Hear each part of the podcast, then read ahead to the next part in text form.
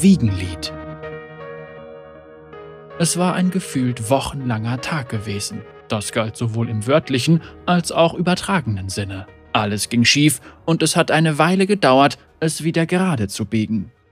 Zuerst wäre Ayuna bei dem Versuch, den alten Hungernden hinaufzusteigen, beinahe draufgegangen. Der Junge wollte unbedingt so wie Echo sein und sprang deshalb kurzerhand die Seite des alten Glockenturms im Herzen der Grube hinauf, noch bevor seine Freunde eingreifen konnten. Es war der erste komplizierte Sprung, der ihm um ein Haar das Leben gekostet hätte. Gut, dass Echo seinen Z-Antrieb zur Hand hatte.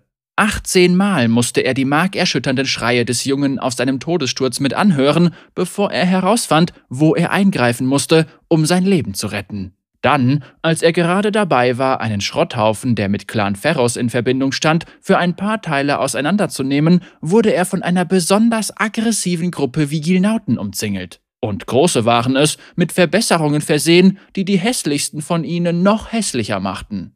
Echo war verwundert über ihre Geschwindigkeit, aber weniger überrascht darüber, wie sie schossen, um zu töten. Piltis und die Unterstützungstruppe kümmerten sich nicht um das Leben von Bengeln wie ihm. Nur gut, dass der Z-Antrieb existierte, um ihn aus scheinbar unausweichlichen Begegnungen wie dieser zu holen. Nachdem er ein paar Dutzend Mal zurückgespult hatte, änderte er seine Strategie und zog sein neuestes Spielzeug hervor, den Blitzbinder. Er sollte in einem grellen Lichtblitz explodieren und alles, was nicht nied- und nagelfest war, in sein Inneres ziehen. Aber der Blitzbinder funktionierte nicht. Naja, zumindest nicht so wie beabsichtigt. Er explodierte und dann wurde es spannend. Anders als die meisten von Echos Erfindungen, die explodierten, gefror die blauheiße Detonation inmitten des Knalls. Säulen aus wabernder blauer Energie fächerten sich aus dem Epizentrum heraus auf. Bruchstücke der Disk drehten sich im Schneckentempo in einer Flugbahn, die unter normalen Umständen tödlich gewesen wäre. Selbst der sphärische, blendende Lichtblitz war im Raum gefroren. Und dann wurde es noch spannender. Die Explosion wurde zu einer Implosion, formte sich zu einem Blitzbinder zurück und sprang wieder in Echos Hand, bis er dort schließlich so kalt lag, als wäre er nie benutzt worden. Cool, dachte Echo. Er spulte den Moment zurück, sodass er ihn noch einige Male auf die Vigilnauten werfen konnte. Für die Wissenschaft selbstverständlich. Als Echo schließlich nach Hause kam, war sein Körper müde, aber sein Verstand alarmiert. Das Apartment war zweckmäßig eingerichtet, die Möblierung spärlich und mit wenig Schnörkel. Echos Zimmer war eine durch Vorhänge abgetrennte Nische voll von ausrangierten Büchern, geplünderter Technologie und Verstecken für den Z-Antrieb und den Blitzbinder. Heute war einer der seltenen Tage, an denen beide seiner Eltern früh zu Hause sein würden, und es gab etwas, das er ihnen sagen wollte. Mama, Papa, er übte vor seinem Spiegelbild, das ihm von der leuchtenden zylinderförmigen Oberfläche des Z-Antrieb entgegenstarrte. Ich werde mich nicht bei den oberen Clans oder einer versnobten Pilti-Schule bewerben. Ich werde hierbleiben, bei euch und bei meinen Freunden. Ich werde Zorn nie den Rücken zukehren. Die Worte waren voll von der Überzeugung, die man hat, wenn man alleine in einem leeren Apartment ist und es nur Wände und Reflexionen gibt, die antworten könnten. Und ihre Antwort war Stille. Er hörte das Klappern der Schlüssel, das von der Haustüre gedämpft wurde. Ohne eine Sekunde zu verlieren, verstaute Echo seinen Z-Antrieb unter dem Tisch und drapierte ein schwarzes Tuch darüber. Er wollte nicht, dass sie sich Sorgen über seine Eskapaden mit einem instabilen Hextech-Zeitmanipulator machten. Die Tür öffnete sich und Echos Eltern kehrten zum ersten Mal an diesem Abend zurück. Für ihren Sohn sahen sie aus wie Fremde, ihre Jobs hatten sie in den Wochen, seit er sie zuletzt zusammen gesehen hatte, altern lassen.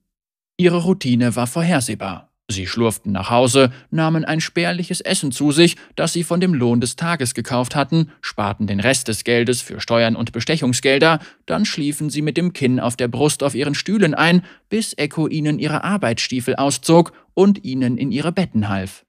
Die Ringe unter ihren Augen waren schwer genug, um ihre Köpfe nach unten zu ziehen. Unter dem Arm seiner Mutter geklemmt befand sich ein kleines, in Papier eingewickeltes Bündel, an den Enden mit einem Garn zusammengebunden. Hallo, mein kleines Genie.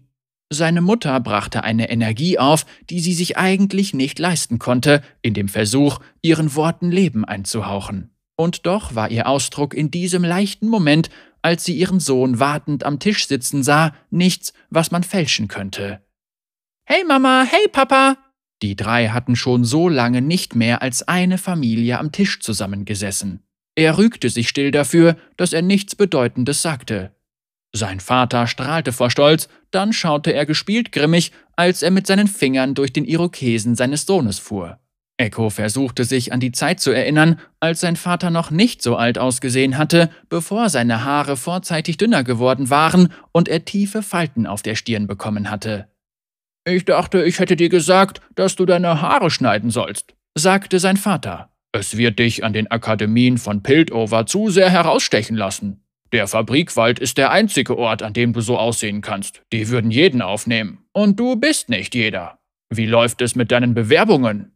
Das war der Zeitpunkt. Echo spürte die Worte, die er einstudiert hatte, schon auf seiner Zunge. Die Hoffnung in den Augen seines Vaters ließ ihn jedoch innehalten. Seine Mutter füllte den leeren Moment, bevor Echo etwas sagen konnte.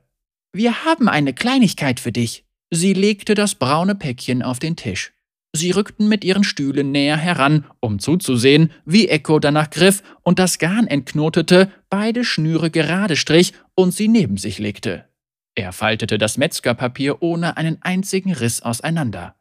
In der Mitte lag ein kleiner Laib duftendes Früchtebrot, dessen Kruste mit Honig und kandierten Nüssen glasiert war. Das Brot war von Eileen. Sie machte das feinste Gebäck von ganz Sorn und verlangte auch einiges an Geld dafür. Echo und seine Freunde klauten oft ihre Nachspeisen von den reichen Leuten, die den deftigen Preis ohne auch nur mit der Wimper zu zucken bezahlt hatten. Echos Kopf schoss nach oben, um die Reaktion seiner Eltern zu sehen. Ihre Augen strahlten. Das ist zu viel, sagte er. Wir brauchen Fleisch und ein richtiges Abendessen, nicht Süßigkeiten. Wir würden nie deinen Namenstag vergessen, sagte sein Vater mit einem leisen Lachen. Sieht allerdings so aus, als hättest du ihn vergessen. Echo hatte total das Gefühl dafür verloren, welcher Tag es tatsächlich war. Und trotzdem war das Geschenk zu viel. Vor allem, da er kurz davor war, ihre Hoffnungen zu zerstören. Schuld stieg in seiner Kehle auf. Der Vermieter wird uns den Kopf abreißen, wenn wir mit der Miete wieder zu spät sind.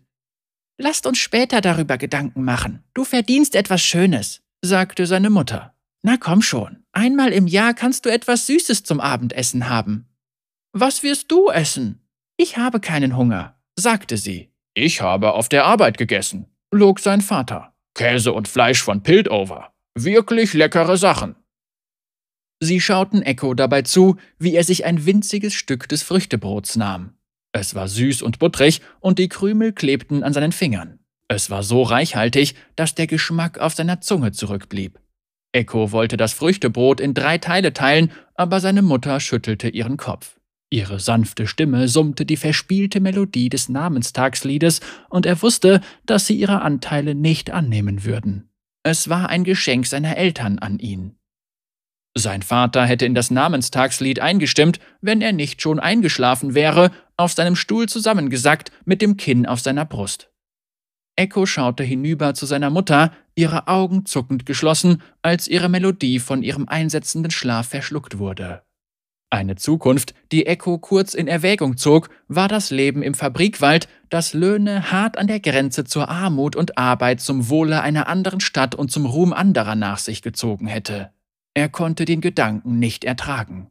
Er erinnerte sich an Fragmente von Konversationen, Bruchstücke, die durch den Filter von Kinderohren gehört worden waren, geflüsterte Träume seiner Eltern von Erfindungen und Zugang zu den Clans. Ideen, von denen sie hofften, dass sie die Welt verändern und zu der durch die Geburt ihres Sohnes ungewissen Zukunft beitragen würden. Echo wusste, dass sie ihn als ihre einzige Hoffnung sahen, aber er liebte das Leben in Sorn. Wenn er tun würde, was sie wünschten, wer würde sich dann um sie oder seine Freunde kümmern? Er konnte ihre Träume nicht zerschlagen, nicht heute an seinem Namenstag, vielleicht morgen. Echo bekam nicht mehr als einen Bissen von seinem Früchtebrot hinunter. Stattdessen bereitete er seinen Z-Antrieb vor. Sein Zuhause löste sich auf in wirbelnde Strudel aus buntem Staub. Die Geräusche des Alltags verschwammen zu absoluter Stille. Der Moment zersplitterte und umkreiste ihn in einem Lichtstrudel. Als die Fragmente der Zukunft sich wieder in der Vergangenheit zusammensetzten, kamen Echos Eltern zum zweiten Mal in dieser Nacht nach Hause, gefolgt von einem dritten, vierten, fünften, sechsten Mal und so weiter. Jedes Mal, in dem er zurückging, änderte Echo nicht eine einzige Sache. Das Leuchten in den Augen seiner Mutter, das stolze Lächeln seines Vaters, während er einnickte. Aber Echo kämpfte gegen den Schlaf an, um diese gestohlenen Momente für immer festzuhalten, bis er sich schließlich von der sanften Stimme seiner Mutter und der Wärme des kleinen Apartments in den Schlaf wiegen ließ. Es war ein gefühlt wochenlanger Tag gewesen.